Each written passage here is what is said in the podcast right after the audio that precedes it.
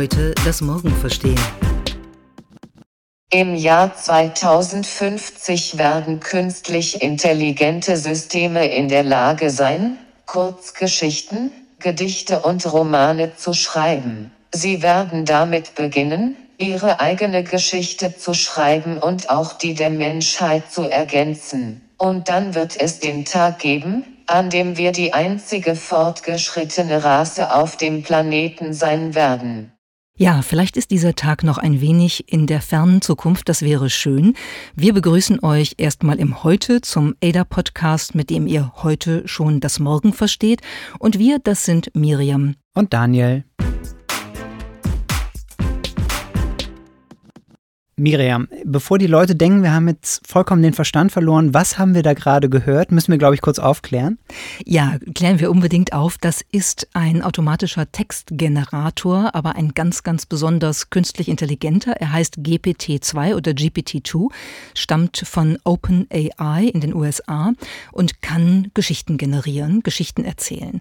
Das passiert eigentlich in Textform, also man kriegt sozusagen, wenn man was in die Eingabemaske als Anfangssatz eingegeben hat, dann eine ganze Geschichte erzählt. Es ist irre, wie das funktioniert. Das funktioniert auf Englisch und wir haben jetzt das auf Deutsch übersetzt und haben es dann mit dem Bildschirmlesemodus einmal mit dieser wunderbaren Computerstimme vorlesen lassen, weil wir dachten, das passt so gut.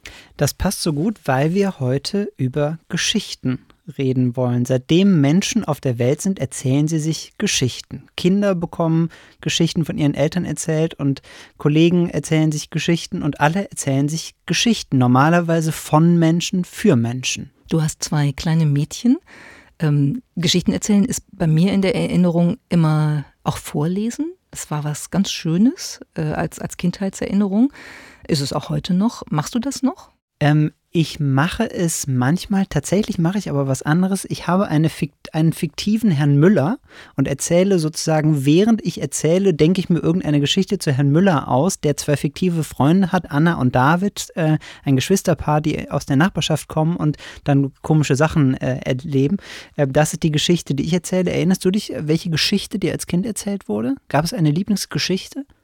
Also ich habe gern tatsächlich Märchen vorgelesen bekommen, weil die waren ja auch echt gruselig und man konnte ein bisschen Angst haben und äh, wusste aber dann, dass man so im eigenen gemütlichen Bett wahrscheinlich ganz, äh, ganz gut aufgehoben ist und ich, ähm, ich habe manchmal Schlafstörungen und äh, da hilft eigentlich recht wenig, aber es hilft tatsächlich. Es gibt eine, ähm, eine fortgehende Geschichte über das Glühwürmchen Blinky. Das klingt jetzt ein bisschen seltsam, aber wenn man mir die erzählt, schlafe ich auf der Stelle ein. Tatsächlich? Ja. Also kann man auch im Büro mal ausprobieren, wenn Gut. du möchtest. Könnten wir demnächst mal ausprobieren.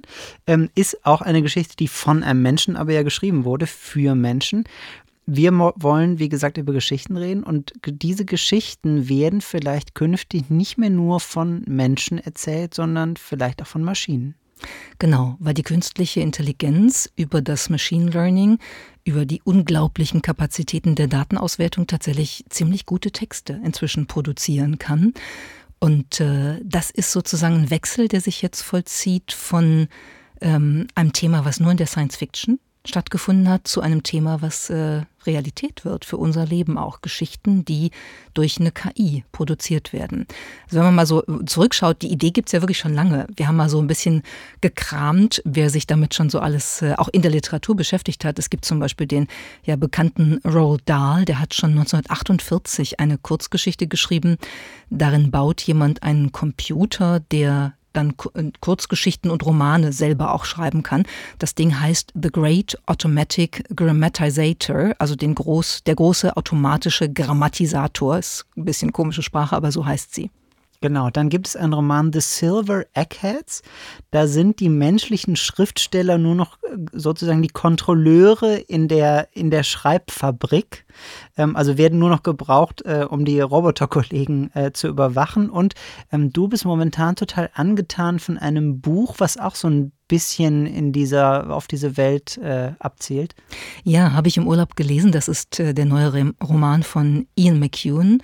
Maschinen wie ich heißt der. Und ähm, ich dachte erst so, na ja, weiß nicht, ob das so wirklich gut ist, aber der ist wirklich gut. Er ist auch in philosophischer Hinsicht interessant, weil er viele ethische, philosophische Fragen zwischen menschlicher und künstlicher Intelligenz ganz toll aufarbeitet. Und da geht es um ähm, die ersten Humanoiden, menschlich aussehende Roboter, die wirklich mit den Menschen zusammenleben und alles Mögliche können unter anderem Gedichte schreiben. Also der Humanoide, um den es geht, heißt Adam und schreibt tatsächlich im Laufe des Romans 2000 Haikus. Das sind diese japanischen Kurzgedichte. Und die schreibt er, weil er sich sehr menschlich verliebt hat, nämlich in eine der Protagonistinnen, ähm, nämlich Miranda. Und damit möchte er Miranda beeindrucken. Auch das ist relativ menschlich, was dieser Computer, diese Maschine tut. Das ist jetzt in dem Fall ist ein fiktiver Roman und klingt natürlich irgendwie abgefahren, aber tatsächlich ist das in vielen Bereichen gar nicht mehr so abgefahren, weil es schon passiert. Das Stichwort ist Roboterjournalismus, in unserer Branche ja ziemlich äh, umstritten und, und heiß diskutiert, aber tatsächlich gibt es immer mehr Bereiche, in denen Maschinen Standardtexte schreiben. Ja, also ähm, ich habe mir diese Entwicklung auch relativ intensiv angeguckt und hätte, glaube ich, noch vor fünf Jahren gesagt, das wird auf keinen Fall zum Standard in Medienunternehmen werden, weil auch die Software da noch nicht so gut war. Und heute muss man sagen, habe ich mich ganz schön geirrt, weil es gibt eine ganze Menge ähm, Medienunternehmen, die zu einem großen Teil, also zum Teil so ein Drittel der, der Nachrichtenberichterstattung von ähm, Algorithmen produzieren lassen. Und das funktioniert besonders gut da, wo Ergebnisse, Zahlen im Vordergrund stehen, also in der Sportberichterstattung, in der Finanzberichterstattung. Und ähm, da sieht man, da ist Bloomberg zum Beispiel aktiv, da ist das Wirtschaftsmagazin Forbes aktiv, da ist die amerikanische Nachrichtenagentur Associate Press aktiv. Also die machen sehr, sehr viel mit unterschiedlichen äh, Softwareanbietern mit unterschiedlichen Programmen. Manche entwickeln auch eigene, mit denen sie arbeiten. Forbes zum Beispiel hat ein eigenes System, das heißt Birdie und äh, also Berti auf Deutsch, ähm, das so Templates und Textvorlagen produziert, sodass die Entwicklung sehr viel weitergegangen ist, als man das vor einer Zeit noch gedacht hat. Stichwort weitergegangen. Wir haben bei der Recherche was gefunden, Grover. Lass uns vielleicht kurz über Grover sprechen, weil es einfach, ne, es ist auf der einen Seite köstlich, aber es ist auf der, oder also im Sinne von unterhaltsam, aber es ist auf der anderen Seite fast auch ein bisschen beängstigend, oder? Ja, irgendwie schon. Also ein paar Dinge sind beängstigend. Ähm, zum Beispiel die Frage, was bedeutet es denn, wenn künstliche Intelligenz Texte produzieren kann, die eigentlich sogenannte Fake News sind, die also einfach Lügen beinhalten und man kann das gar nicht erkennen. Und das lässt sich bei Grover im Internet tatsächlich auch ausprobieren. Ähm, wir haben es ja auch in der Vorbereitung für den Podcast jetzt mal versucht und es geht so, das ist ähm, ein System, um das erstmal zu sagen, das vom Allen Institute äh, for Artificial Intelligence und der Universität Washington entwickelt worden ist. Und man hat so eine Eingabemaske und da kann man sagen, welche Website man sozusagen als Referenzwebsite nutzen will. Wir haben mal die Financial Times eingegeben, sehr seriöses Medium. Dann kann man sagen, welche, wen man als Autor oder Autorin haben will. Da haben wir mal den Chefredakteur genommen, Lionel Barber. Dann sucht man sich einen Tag aus, auf den sich die Berichterstattung beziehen soll und äh, man schreibt eine Überschrift. Und wir haben jetzt das gemacht und haben eine Überschrift gewählt, ähm, warum ähm, Deutschland mehr investieren muss. Und dann produziert dieses System einen einseitenlangen Artikel, der, wenn man den einfach mal so relativ schnell liest, wirklich wie ein Artikel aus der Financial Times wirkt und in dem argumentiert wird, dass Deutschland investieren muss, um die amerikanische Wirtschaft damit zu unterstützen. Ähm, Im Detail dann schon absurd. Also wenn man genau hinguckt, merkt man, äh, das kann irgendwie nicht so richtig stimmen.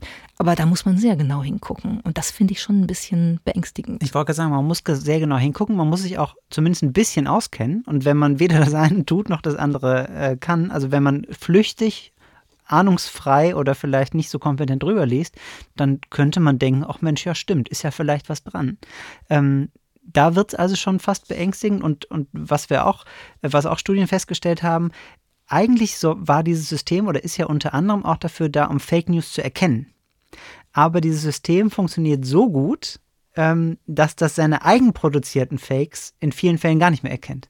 Ja, das finde ich wirklich irre. Ne? Also erstmal wichtig, dass du es sagst, das ist jetzt kein Fake News-Generator, ne? das wollten die nicht produzieren, sondern ich glaube, die Logik, die dahinter liegt, ist, ähm, kennt man ja auch aus dem Menschlichen, wenn man ähm, etwas äh, selber machen kann, versteht man viel besser, ähm, wie man das Ähnliche, was andere Menschen machen, dann auch interpretieren kann. Ne? Also sozusagen die eigene Befähigung hilft beim Verstehen halt. Und das ist das, was auch bei dieser Softwareentwicklung dahinter liegt. Aber der Gedanke, dass fast 10 Prozent der von Grover produzierten Fake News, sogenannten Fake News, dann auch von dem System selber nicht mehr erkannt werden, das finde ich schon irgendwie irre. Ne? Also das ist ein Treppenwitz der, der algorithmischen Entwicklungsgeschichte. Wir sind großartig im Herstellen von Lügen, merken aber nicht mehr, dass wir selbst gelogen haben in manchen Fällen. Das muss man sich mal wirklich äh, klar machen, was das eigentlich bedeutet wir haben äh, am Anfang über Geschichten gesprochen. Das waren jetzt Beispiele, wo äh, wir, wir kommen beide aus dem Journalismus und wissen, dass viele Art von Texten sind sehr ähnlich aufgebaut. Letztendlich ja doch standardisiert, wo man sagen kann, man hat ein Fußballergebnis und da ist es relativ naheliegend, da einen Bericht zu verfassen. Ähm, aber es hat ja inzwischen eine neue Ebene, dass Maschinen eben nicht nur diese standardisierten Börsen- oder Sporttexte schreiben, sondern dass die tatsächlich auch Geschichten weiterschreiben. Mhm. Ich konnte es gar nicht fassen, aber es funktioniert tatsächlich. Ja, es funktioniert. Und das ist im Grunde genau das, was wir am Anfang kurz eingespielt haben, was diese Software namens äh, GPT-2 von OpenAI kann.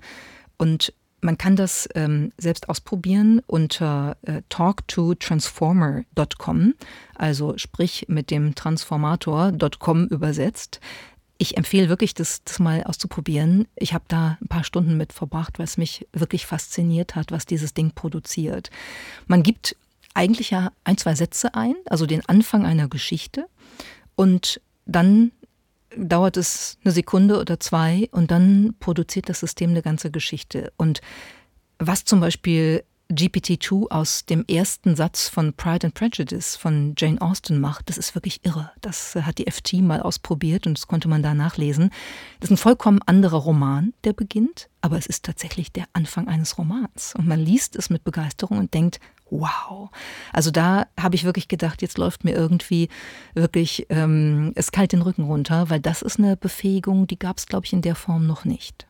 Jetzt fragt man sich so als Laie vielleicht, wie kann das funktionieren? Wie geht das? Naja, ich glaube, die haben den, wenn ich das richtig in Erinnerung habe, mit 10 Millionen Artikeln trainiert. Das heißt, der hat sozusagen aus ganz, ganz vielen Daten ähm, sozusagen gelernt, wie Texte eigentlich gebaut sind. Das Ganze ist in Englisch auch, wird es aber vielleicht irgendwann noch in anderen Sprachen geben. Und das funktioniert über das sogenannte unüberwachte Lernen, das Unsupervised Learning. Heißt äh, im Vergleich zum überwachten Lernen, dass einfach das System selber nach Mustern in den Datenmengen sucht. Äh, wenn wir beispielsweise äh, als Vergleich die Bilderkennung nehmen, dann ist das da so, dass die Bilder eigentlich gelabelt werden, also bezeichnet werden. Ne? Katze wird Katze genannt und das Hundebild wird mit Hund äh, gelabelt und dann lernt das der Computer, also lernt das die Software. Und das ist das überwachte Lernen. Und das dauert halt sehr lange und ist relativ undynamisch an manchen Stellen auch. Dieses unüberwachte Lernen heißt, der, der, die Software wirft sich sozusagen im übertragenen Sinne in den Datensatz und sucht, wo hängt was mit allem zusammen. Und das scheint tatsächlich sehr erfolgversprechend zu sein für die Zukunft, gerade auch für solche kreativen Dinge wie Textproduktion. Und ähm, wie GPT-2 beweist, äh, ist das ziemlich irre, was dabei rauskommt. Das hat ja irgendwie nicht nur Folgen für Journalisten, was wir da erleben, sondern wenn man das jetzt mal auf einer philosophischen Ebene betrachtet, ähm, braucht man da künftig keine Schriftsteller mehr? Wir, haben wir ich hoffe, ich hoffe, man braucht sie noch, in welcher Hinsicht auch immer. Ähm, ja, das ist eine gute Frage. Also ich bin tatsächlich an dem Punkt angekommen, wo ich nicht mehr mit ganz großer Überzeugung sagen würde, das bleibt was einzigartig Menschliches, Literatur, Gedichte oder so, traue ich mich nicht mehr zu sagen nach dieser Erfahrung. Ich glaube, dass die Rolle sich verändert des Autors, der Autorin. Könnte sich das so vorstellen, wie man das vielleicht aus dem, aus dem Fernsehbereich oder aus dem Filmbereich kennt, dass der Autor oder die Autorin sowas wie der Regisseur oder die Regisseurin des Textes wird. Ich koordiniere die Dramaturgie, aber die eigentliche Textproduktion sozusagen übernimmt dann die künstliche Intelligenz. Ein faszinierender Gedanke, oder? Ich würde also, das Bücherschreiben enorm beschleunigen, vermutlich, ja. Total. Aber trotzdem, also ich bleibe irgendwie skeptisch bei aller Faszination und musste irgendwie bei der Vorrecherche, ich musste an Harry Potter denken. Ähm, und habe mich irgendwie gefragt, kann, könnte wirklich eine Maschine sich so eine Art oder welche Art von Geschichte auch immer, aber könnte sich eine Maschine so eine Geschichte wirklich ausdenken? Dass, dass es Maschinen gibt, die sozusagen logisch hintereinander auf, aufeinander aufbauende Sätze konstruieren kann, kann ich irgendwie noch in meinem Köpfchen nachvollziehen. Aber kann ich mir vorstellen, dass wirklich eine ganze Geschichte, die Millionen von Menschen fasziniert, baut das nicht immer noch auf menschlicher Fantasie aus oder bin ich, bin ich da naiv? Warum gerade Harry Potter? Das finde ich jetzt interessant. Weil das so die prominenteste Geschichte Art, erfolgreichste Geschichte, generationenübergreifend faszinierende Geschichte ist der letzten, weiß ich nicht, 20 Jahre oder so. Irgendwie fiel, fiel mir das ein. Wir können aber auch jeden äh, anderen Roman äh, der Weltliteratur, äh, wo, wo es wirklich um eine Geschichte geht, wo es um fast Fantasie geht, um um, also kann das eine, eine Maschine nachbauen, aber vielleicht bin ich auch naiv. Ich, ich überlege gerade, ich finde das einen total spannenden Gedanken. Ich glaube, es hängt ein bisschen davon ab, mit welchen Daten man die Software füttert. Also wenn man jetzt sämtliche Harry Potter-Werke in die Software sozusagen äh, einspeist, lernt die ja auch dann welche Varianten von, von Texten es eben in, in so einer Sorte von Literatur gibt. Also wenn ich mir vorstelle, um das mal aus einer logischen Perspektive zu betrachten, äh, im ersten Band gibt es ja die Situation, wo Harry das erste Mal in die Schule, in die, in die Zaubererschule Hogwarts ähm, fährt und soll sich beim Bahnsteig neun drei Viertel melden und da einsteigen. Und den gibt es halt nicht. Ne? Und alle lachen ihn aus, weil es gibt neun und es gibt zehn. Neun drei Viertel gibt es nicht. Und dann ähm, trifft er halt andere Zauberkandidaten die vorausgehen und er merkt, er muss einfach auf eine Schranke zulaufen zwischen den beiden Gleisen und dann verschwindet er sozusagen in einer Zwischenwelt, die ihn dann auf einen Bahnsteig führt, der neun Dreiviertel ist und wo der Zug zur Schule fährt.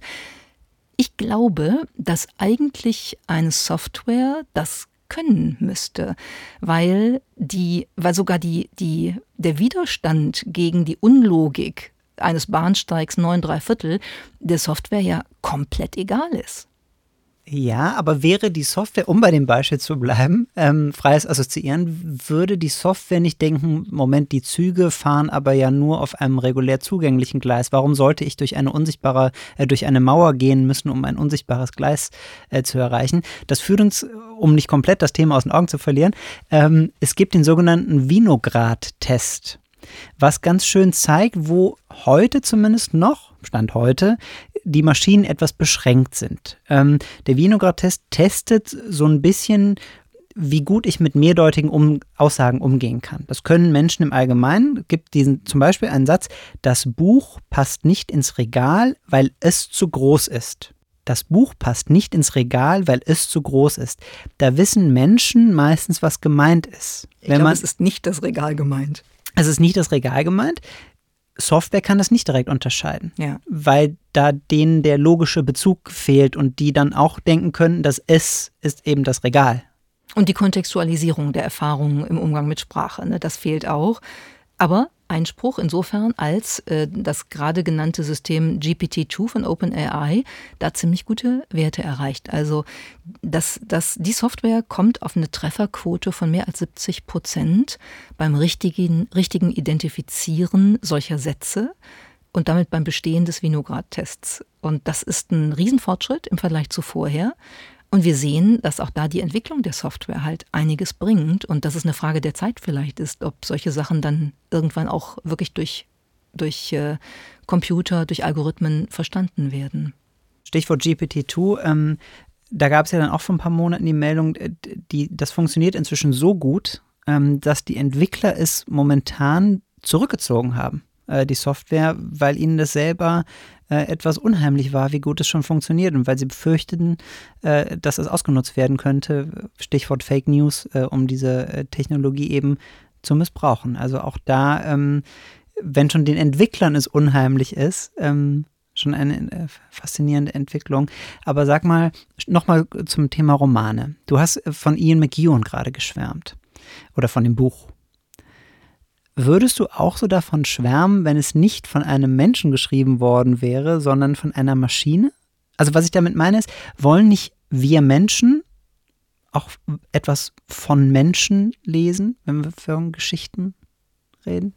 Ja, schon. Ähm, wobei wir da natürlich auch ganz oft uns verfangen in der Assoziation mit dem Autor oder der Autorin nach dem Motto, etwas Autobiografisches werde ich schon finden, wenn ich das Werk lese, was ja oftmals eben genau nicht der Fall ist und auch gar nicht sozusagen in die Interpretation reingehört. Aber ich glaube schon, dass das eine, eine Triebkraft ist. Ähm, ich muss aber zugeben, ähm, wenn das wirklich mich fasziniert, wenn ein Text, ein Buch, Literatur mich fasziniert, wäre das, glaube ich, egal. Und ich habe echt nerdige Stunden vor diesem GPT-2 gesessen und mir Geschichten generieren lassen, weil ich echt gedacht habe, das gibt's gar nicht. Und die hatten äh, zum Teil tatsächlich so ein Harry Potter so eine Harry Potter Anmutung, weil eben nicht alles logisch ist und dadurch dadurch sind die faszinierend und haben irgendwie strahlen kreatives Potenzial aus, was sie wahrscheinlich nicht haben, um es so aus einer männlichen Perspektive zu betrachten, aber ich finde es schon beeindruckend und wenn es mich interessiert und wenn es gut und schön geschrieben ist, würde ich es lesen. Du nicht? Du möchtest den Menschen noch ein bisschen behalten. Ich möchte, ich möchte an dieser Vorstellung äh, festhalten, äh, kommen wir nochmal zu Harry Potter, dass J.K. Rowling mit einem kleinen Säugling äh, pleite im Café ihres Schwagers gesessen hat ähm, und diese Geschichte von Dutzenden von Verlagen abgelehnt wurde und irgendwann dann jemand so, also vielleicht denke ich da aber auch zu romantisch, das äh, mag auch sein. Na, das ist eine Geschichte. Das ist eine wunderbare Entstehungsgeschichte für die Harry Potter Geschichten, die wiederum ein Vermarktungspotenzial hat. Wenn äh, Frau Rowling gesagt hätte, ähm, ich schwimme in Geld und habe mich so gelangweilt, dass ich angefangen habe, diese Bücher zu schreiben, dann wäre das nicht so cool gewesen ne? und nicht so attraktiv. Es hören ja vielleicht auch Schreiberlinge zu, aber äh, tatsächlich ernst gemeint, was glaubst du bedeutet das für uns, äh, die auch mit Schreiben ihr Geld verdienen? Ist es vielleicht auch eine Chance? Ja, also jetzt mal aus unserem Alltag, aus dem Journalismus betrachtet, würde ich sagen, ist es. Ähm, denn was, was diese Software, diese Algorithmen machen, ist ja im Grunde, dass sie uns von Standardaufgaben entlasten. Ne? Also Kurzberichte über Fußballergebnisse zu schreiben, gehört jedenfalls in meinem Leben nicht zu den Highlights dazu. Ähm, und das kann dann die Software machen, sodass man ein bisschen äh, befreit wird von, von Alltagstätigkeiten, die Zeit aufsaugen. Man hat mehr Zeit für Recherche, man hat mehr Zeit, raus in die Welt zu gehen, um über die wichtigen Dinge, die man wirklich selber sieht, zu berichten schöne Geschichten zu schreiben, lange Recherchen zu machen und so. Ich glaube, das, das ist schon etwas, versuchen wir auch bei unserem Magazin, beim Elder-Magazin umzusetzen. Das kostet Zeit und die muss man haben. Ne? Wir müssen halt keine Nachrichten produzieren, aber wo in Medienhäusern, wo das passiert, ist das, glaube ich, wirklich eine Erleichterung. Das wäre so ein Punkt. Und ich könnte mir auch vorstellen, wenn man das jetzt mal aus einer philosophischen Perspektive betrachtet, dann sind Menschen ja auch immer so ein bisschen ähm, subjektiv in der Wahrnehmung ihrer eigenen Lebensgeschichte. Ne? Nach dem Motto, im Nachhinein erfinde ich mir ein Schicksal. Das sind auch alles Erzählungen und die gehen natürlich durch den Filter, was möchte ich über mich selber wahrnehmen, was möchte ich über die Gesellschaft wahrnehmen, in der ich lebe, ne? Reduktion von kognitiven Dissonanzen. Da kommen jetzt die Algorithmen und gehen dahin und schreiben eine ganz andere Geschichte. Über dich, über mich, über unsere Gesellschaft, über Deutschland, fände ich, fänd ich eine interessante Idee. Ob wir da nicht auch auf andere Perspektiven und andere Ideen kommen, die vielleicht ganz inspirierend sein können. Also ist vielleicht der wirklich erste erfolgreiche KI-Roman nur noch eine Frage der Zeit? Könnte ich mir vorstellen, ja. Also da werden jetzt sicherlich einige dran sitzen und mithilfe der jetzt vorhandenen Systeme gucken, was man da machen kann. Ich glaube tatsächlich, man muss Stichwort Vinograd-Test von den 70 auf 99 Prozent kommen, sonst hast du eine Menge dann doch unsinniger Sätze oder unsinnige Verknüpfungen in so einem Roman äh, durch eine KI produziert. Man wird auch mit Sprachstilen, mit vielen Dingen umgehen müssen. Und ich würde dir in einem Punkt ja auch zustimmen, ich fände es auch ganz schön, wenn Menschen weiter schreiben würden, weil natürlich ist die, ist die Person hinter einem Text auch interessant. Ne? Und auch der Stil, den Menschen entwickeln im Laufe ihres Lebens, ist irgendwie ja schon individuell. Den kann ein, ein Computer imitieren, aber es ist halt nicht authentisch. Aber was ein Computer schon kann, das haben wir uns zu Beginn ja schon ganz kurz angehört.